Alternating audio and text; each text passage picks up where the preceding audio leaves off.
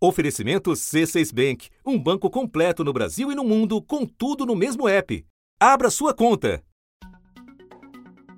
Um desastre há meses em gestação. Uma crise hídrica. Da grave crise hídrica. A maior crise hídrica dos últimos 91 anos. Crise hídrica do país. A gravidade da crise hídrica saíram. Já em outubro do ano passado, um alerta. O governo federal autorizou o acionamento de usinas termoelétricas e a importação de energia para preservar os reservatórios de água das hidrelétricas. Seguido, em dezembro, de aumento na conta de luz. O presidente Jair Bolsonaro defendeu a adoção da bandeira vermelha na tarifa ao ver uma crítica em uma rede social. Na largada de 2021, algum alívio. A conta de luz está mais barata agora em janeiro. A ANEEL determinou que neste mês será cobrada a bandeira amarela. O que vai manter a bandeira tarifária amarela nas contas de luz durante o mês de abril. Que durou pouco. A chuva não veio e em maio. O governo federal vai contratar a energia mais cara das termoelétricas por causa da piora na estiagem em várias regiões brasileiras. O que aconteceu no mês seguinte, você deve lembrar. A Agência Nacional de Energia Elétrica acaba de anunciar que a conta de luz vai ter bandeira vermelha 2, o patamar mais alto no mês de junho. O ministro da área contemporizava. Eu posso garantir que todos os, os indicadores são que não há a mínima possibilidade de haver racionamento de energia no país em 2021 e estamos trabalhando para que 2022 seja um, um, ano mais tranquilo para o consumidor brasileiro. Na vida real, nada de tranquilidade. Primeiro de julho hoje começa também a valer o reajuste da taxa extra na conta de luz, a tal da bandeira vermelha patamar 2. No inverno, a situação não melhorou. A usina de Itaipu, uma das maiores do mundo, registrou a menor geração de energia acumulada dos últimos 27 anos. Ao contrário, exclusivo. O nível dos reservatórios do Sudeste e Centro-Oeste do Brasil em agosto já é o mais baixo em 20 anos. Um terço da energia elétrica usada no Brasil está saindo das usinas termoelétricas.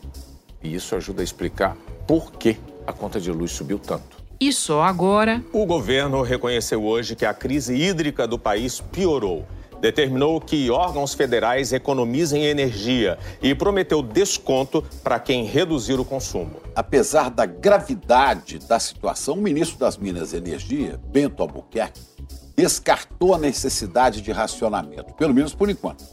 Mas o Ministério admitiu que, a, que pode elevar a, a cobrança extra pela compensação do acionamento das usinas térmicas. Mas nada que preocupe o ministro da Economia. Quer dizer, qual que é o problema agora? Que a energia vai ficar um pouco mais cara porque choveu menos. Da redação do G1, eu sou Renata Loprete e o assunto hoje é o problema de chover muito menos e ter energia bem mais cara. Um episódio para entender o estágio da crise hídrica brasileira e de que forma a alta da tarifa contamina outros preços da economia dois convidados neste episódio: a economista Juíza Dutra, da Fundação Getúlio Vargas, que foi diretora da ANEEL de 2005 a 2009, e o jornalista Manuel Ventura, repórter de economia do jornal o Globo. Sexta-feira, 27 de agosto. Manuel, no momento em que o governo anuncia algumas medidas, ainda sem grande detalhamento, para tentar reduzir o consumo de energia elétrica, eu te peço que comece nos dando o status dos reservatórios pelo país. O que é que esse mapa mostra? Olha, Renata, antes de dar os números, eu acho que é importante a gente entender que o sistema elétrico brasileiro é dividido em quatro grandes subsistemas. Desses quatro grandes subsistemas, o subsistema que reúne Sudeste e Centro-Oeste é o que está em pior situação. É a pior situação dos reservatórios do Sudeste e Centro-Oeste em 91 anos. A falta de chuva afetou principalmente essa região onde ficam as hidrelétricas responsáveis pela maior parte da geração de energia no país. É, a crise nessa, nessa região é pior e também está se agravando agora para a região sul. Segundo o governo, os meses de julho e agosto foram os piores para o setor elétrico na sua história, dizer, em em, em, termos de nível de água nos reservatórios, quanto de chuva nessas, nessas regiões do país, mas especificamente no sudeste e no centro-oeste. Para a gente ter uma ideia do que, é, do que da situação desses reservatórios, do porquê a situação é preocupante, é, nestas semanas, os reservatórios do Sudeste do, do Centro-Oeste estão com 22,5% da sua capacidade de água. O seu nível de armazenamento em média é esse. Isso é pior do que 2001. 2001 foi quando o Brasil passou por um racionamento, passou por um período de apagão. No ano passado, esse mesmo, nessa mesma época do ano, né, no fim de agosto, era cerca de 43, 44% o nível da água nos reservatórios do Sudeste e do Centro-Oeste. Ou seja, piorou muito. A região sul também piorou, quer dizer, uma crise ali concentrada no centro-sul do, do, Brasil. Por outro lado, os reservatórios do Nordeste estão em situação bem melhor. Para a gente ter uma ideia, é, os reservatórios do Nordeste estão em média com 50% da capacidade. Isso é muito para essa época do ano, que já, já a gente já está no período seco há bastante tempo. Depois de quase um ano de escassez de chuva, o nível dos reservatórios preocupa cada vez mais. A hidrelétrica de Furnas registrou o pior volume útil para o mês de agosto desde a época do apagão, há 20 anos. E só agora o governo anunciou medidas para tentar economizar energia. A partir de setembro, os órgãos públicos federais vão ter que reduzir o consumo de 10% a 20%. O decreto assinado pelo presidente Jair Bolsonaro vale até abril do ano que vem. Importante lembrar também que o subsistema do Sudeste e do Centro-Oeste, ele concentra 70% da capacidade de armazenamento de água do setor elétrico. Isso é importante porque funciona como uma caixa d'água do sistema, porque aciona para acionar as usinas nos períodos de maior seca. Se essa caixa d'água está seca, não tem capacidade de geração de energia para todo o país. Super bem lembrado, Manuel. Agora você noticiou recentemente que diante dessa situação menos desconfortável do Nordeste, o governo pretende usar a energia gerada lá para abastecer outras regiões.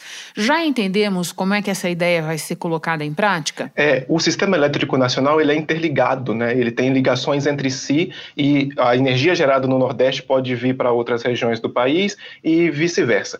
Mas há um limite para isso, né? Um limite físico para isso que é o limite das linhas de transmissão de energia elétrica que levam energia do Sudeste para o Nordeste e do Nordeste para o restante também também. O que o governo vai fazer para aumentar essa capacidade de transmissão de energia, nesse momento, é mudar os requisitos de segurança das linhas de transmissão. Na prática, as linhas de transmissão que ligam o Nordeste ao Sudeste, ao Centro-Oeste, vão perder uma espécie de redundância que tem de segurança para deixar para que mais energia venha para a região Sudeste e Centro-Oeste do país, saindo da região Nordeste. O sistema vai operar mais no limite. Na prática, vai acontecer que o sistema elétrico, as linhas linhas de transmissão que são usadas para transmitir energia de uma região a outra vai mais para o seu limite. Manuel, há meses o governo aciona as termoelétricas que produzem uma energia mais suja e muito mais cara, e nesse mesmo período a gente também viu energias limpas, como a eólica e a solar, baterem recordes de geração no Nordeste. Você pode nos dizer qual é a importância disso e também dimensionar o peso da eólica e da solar na nossa matriz energética? Olha, essas fontes de geração de energia elétrica renováveis, como a eólica e solar, elas são importantes para segurar a água nos reservatórios e também para tentar reduzir um pouco a geração de energia por termoelétricas, que são muito mais caras, além de, ser, de serem poluentes. A termoelétrica tem um custo de operação muito alto, porque ela precisa de combustível para funcionar. Então, toda vez que as termoelétricas operam, o consumidor tem que pagar o custo desse combustível. O preço médio do megawatt-hora gerado por uma térmica movida a carvão, que ainda é poluente, sai por 348 reais. Por biomassa, como bagaço de cana, R$ 350. A gás, R$ 495. E a diesel, de 600 a 1.000. Reais. A mesma energia gerada pelas hidrelétricas custa 183 reais. Mas há um limite para isso, claro, porque depende da quantidade de ventos, apesar de no segundo semestre ventar mais na região Nordeste, e depende da quantidade de sol na região. Nos últimos, nas últimas semanas, a energia eólica tem, gerado, tem representado cerca de 20% da geração de energia do Brasil. Isso é muito, isso é muita coisa, porque é quase no limite do que a geração de energia hoje é capaz de fazer. A energia termoelétrica hoje é 30% da energia do Brasil. Desde maio, o Brasil vem batendo é, seguidos recordes de geração de energia por termoelétricas, o que tem impactado, claro, as contas de luz. E para a gente ter noção do quanto que a geração de hidrelétricas ela perdeu relevância nos últimos meses por conta da crise hídrica, hoje cerca de 45% da energia consumida no Brasil é gerada por, por, por, hidrelétricas. Isso é menos da metade. Uma, já, a gente já teve meses e, e semanas é, no, recentes de gerar mais de 80% da energia por hidrelétrica. Então é muita coisa que está deixando de ser gerada pelas usinas hidrelétricas. O Operador Nacional do Sistema Elétrico alertou que, a partir de outubro, a capacidade atual de geração de energia do Brasil não vai ser suficiente para atender a demanda. Choveu menos nos últimos meses, a situação dos reservatórios piorou e as medidas adotadas até agora não bastaram para garantir o fornecimento.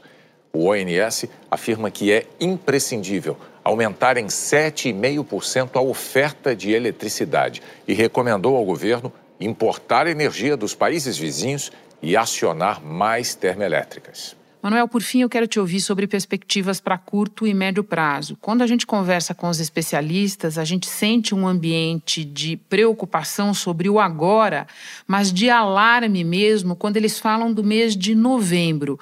Por que é assim? Tradicionalmente, Renata, o mês de novembro marca o fim do período seco. Tanto é que as previsões em relação ao sistema elétrico, elas só estão indo até o mês de novembro. A gente não tem um dado a partir de dezembro já, porque dezembro, é, segundo a média histórica do setor elétrico, começa a chover nas bacias das regiões das hidrelétricas. É por isso que o mês de novembro é preocupante. Então, os, em novembro, os reservatórios das hidrelétricas atingem as marcas mais baixas em todos os anos. Num ano de crise hídrica, isso é muito pior, porque pode chegar a ter, não ter água no reservatório para gerar energia. E a gente tem uma situação limite em novembro e em outubro, que é ter demanda de energia, quer dizer, ter pessoas querendo consumir energia e não ter geração de energia, justamente porque os reservatórios estão muito baixos, porque a eólica já está gerando a toda a sua capacidade e porque a termoelétrica está gerando a toda a sua capacidade. Então, essa conjunção de fatores em outubro e em novembro faz com que haja um temor cada vez maior de apagão concentrado é, em alguns locais ou um apagão generalizado no fim do no mês de novembro, no mês de outubro, por falta de energia para atender toda a demanda. E tem um outro fator também, o mês de novembro é um mês seco e é o mês que as pessoas usam mais ar-condicionado na avaliação do setor elétrico, ou seja, mais energia é gasta. Ou seja, temos que tomar providências sérias muito antes disso. Manuel, como o ministro Paulo Guedes diz que não entende qual é o problema de a gente ter uma energia elétrica assim tão cara, eu vou agora conversar com a economista Joísa Dutra para explicar para nós qual é a razão, por que isso é sério. Antes me despeço de você e agradeço por todas as tuas informações. Bom trabalho aí. Obrigado, Renata. Bom trabalho.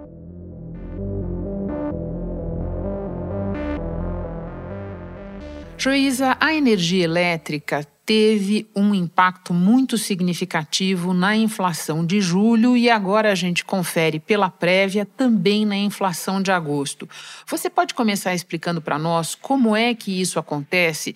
O custo da tarifa vai para onde exatamente? Como é que ele se espalha na economia? O IPCA, o Índice de Preço ao Consumidor, é, que mede a inflação mais tradicionalmente acompanhada, ele avalia o consumo de famílias é, que ganham de 1 a 40 salários mínimos.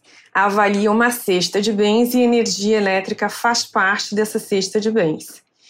E os consumidores residenciais são consumidores de baixa tensão, atendidos pelas distribuidoras que percebem, seja através dos reajustes, revisões que ocorrem é, normalmente em base anual, né, sendo o reajuste anual e intercalado com revisões a cada quatro ou cinco anos, eles percebem um aumento, uma variação da sua tarifa, uma variação da sua fatura de energia elétrica. A minha conta é no mês de junho veio 147 reais Já de julho veio 167, ou seja, um aumento de 20 reais. A nossa conta era 90 reais e em três meses ela foi a 157 reais. De acordo com a ANEEL, a conta de luz deve subir até 16,7% em 2022. Além disso, agora a gente tem tido esse acionamento das usinas termoelétricas, tem uma energia mais cara e tem um mecanismo das bandeiras as bandeiras também afetam a fatura do consumidor. Olha, tem uma crise hídrica aí, faltou a chuva, e daí? E agora? Eu vou rezar para cair a chuva, mas e daí? Eu tenho que enfrentar a crise. Nós temos que enfrentar a crise de frente. Vamos ter que subir a bandeira, a bandeira vai subir, e agora? Temos que enfrentar. Nós temos que enfrentar, não adianta ficar sentado chorando. Você tem que avançar e dar soluções para o problema. Assim, ele percebe esse aumento da, do preço da energia elétrica no seu orçamento e vai para inflação. Já que você falou de bandeiras e estava falando dos consumidores residenciais, eu quero trazer para a nossa conversa alguns dados da Abrace, da Associação dos Grandes Consumidores Industriais, dados que me parecem muito interessantes para a gente explicar esse espalhamento do efeito. Quase metade do custo do leite é energia, mais de 30% do custo do frango também, 34% da carne e juíza um quarto do custo do cimento. Você falava da questão das bandeiras, especificamente da tarifa. Eu acho que pode ser uma boa hora para a gente decompor e explicar para o ouvinte como é que se forma esse preço da tarifa. Quando o consumidor consome energia elétrica, ele está consumindo, na verdade, dois serviços. Ele tem o serviço de eletricidade, mas ele também tem o custo das redes. Né? As redes de transporte, que em alta tensão, a transmissão, e as redes de distribuição. Então, na verdade, esses dois componentes ah, eles são sentidos de diferentes modos. O consumidor residencial recebe energia direto da distribuidora. Isso representa cerca de 65% do consumo de eletricidade do país. Agora, esses consumidores comerciais e industriais, consumidor comercial se for grande, mas principalmente industrial, ele pode fazer uma contratação no mercado livre. Ah, e então você falou da carne, do cimento, ah, ou do frango, de todas os, os tudo que é produzido na economia. Ele tem uma possibilidade de contratar energia em separado, no que a gente chama de mercado livre. Ela tem até um preço que pode, que é fruto de uma negociação bilateral, que pode ser mais de longo prazo, o que significa uma garantia, uma proteção de preço para esse grande consumidor. Mas no final das contas, é, todo esse acionamento de usinas termoelétricas para garantir essa segurança energética, ele se transmite para os consumidores através de encargos, não é? encargos de serviço do sistema por razão de segurança energética. E aí, então, isso acaba impactando, porque no final do dia, o que importa para qualquer usuário é quanto custa a energia. Seja porque ele está recebendo energia e serviços de rede da distribuidora, ou porque ele está contratando energia no Mercado Livre e depois contratando serviços de rede, seja da distribuidora ou da transportadora, mas os encargos vão repercutir no preço final desse consumidor na produção do seu produto. Na loja de comida congelada, os freezers nunca desligam.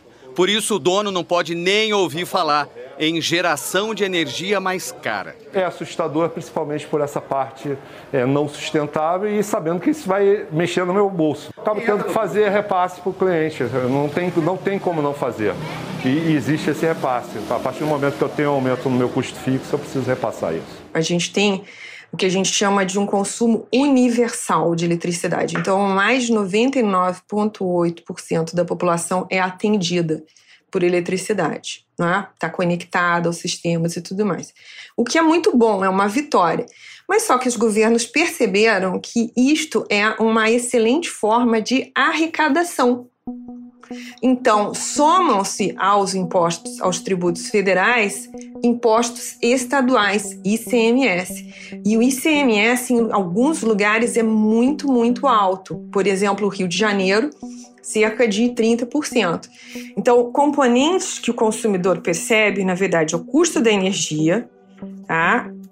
o custo é, dos serviços de rede, seja as redes de distribuição ou os serviços de transmissão, e além disso, tem encargos que são políticas setoriais ou não, políticas distributivas que são decididas no Congresso ou que têm uma repercussão através de decisões do regulador.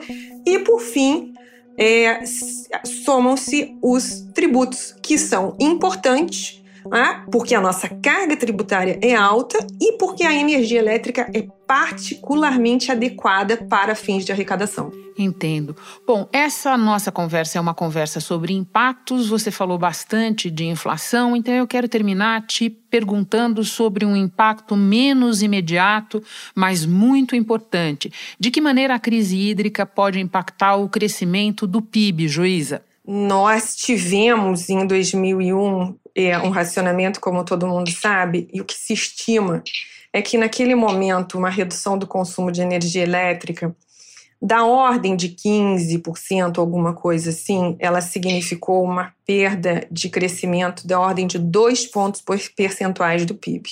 A gente também traçou aqui uma linha do tempo desde 2001, quando teve a crise do apagão, a gente tinha 23,4% só nesses reservatórios de Sudeste e Centro-Oeste. Subiu aqui em 2004, passou de 74%.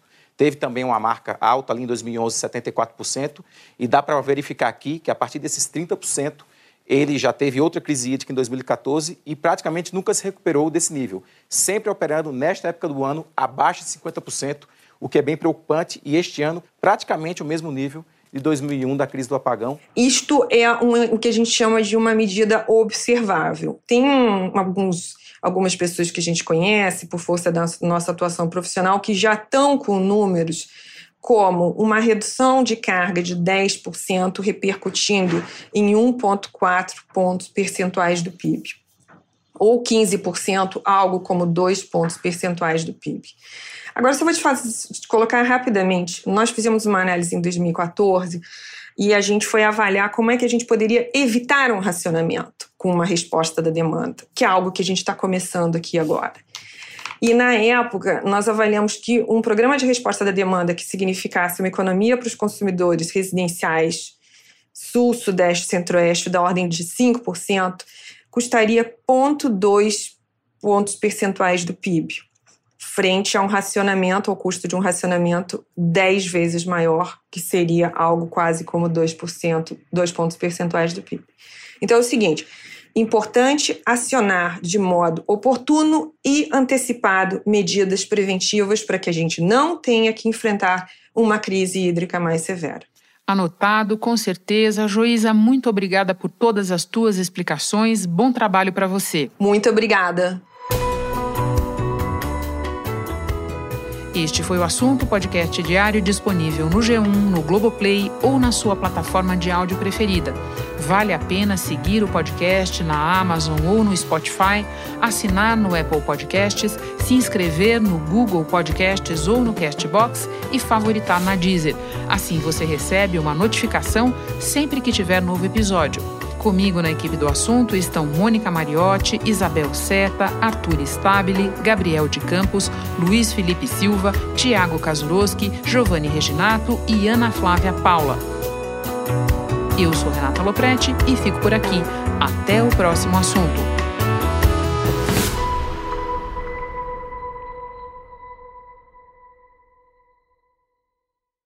Você no topo da experiência financeira que um banco pode oferecer. Escolha um banco completo no Brasil e em qualquer lugar do mundo. Abra sua conta no C6 Bank.